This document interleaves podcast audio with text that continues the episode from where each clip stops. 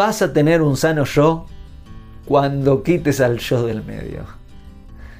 Cuanta más salud te falta, más se siente el yo. Cuanto más problemas hay adentro, más se siente el yo. No porque a mí, porque a mí, porque... Problemas. No porque me... Problemas. Cuando el yo está sano, el yo no se siente.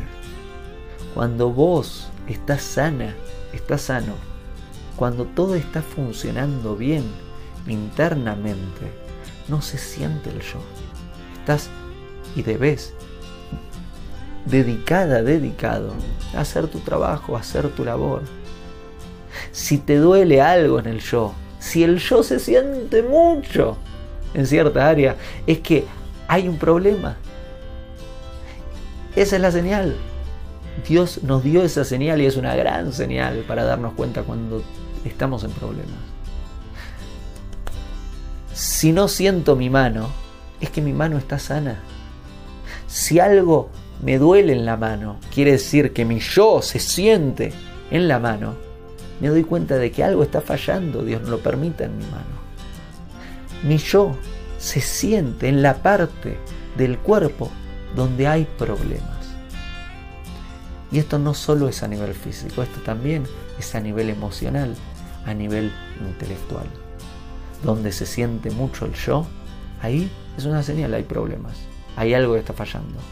Cuando la mano está funcionando bien, no siento un problema en la mano. La mano está funcionando bien, no hay yo, no siento el yo en la mano.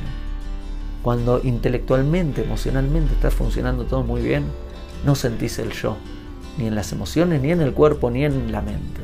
Está funcionando todo muy bien.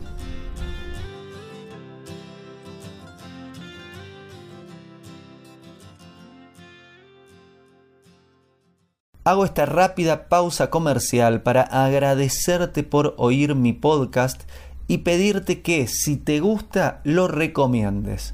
Si te gustaría adquirir alguno de mis libros, podés encontrarlos en su formato físico y digital en Amazon y en su formato audio en Audible.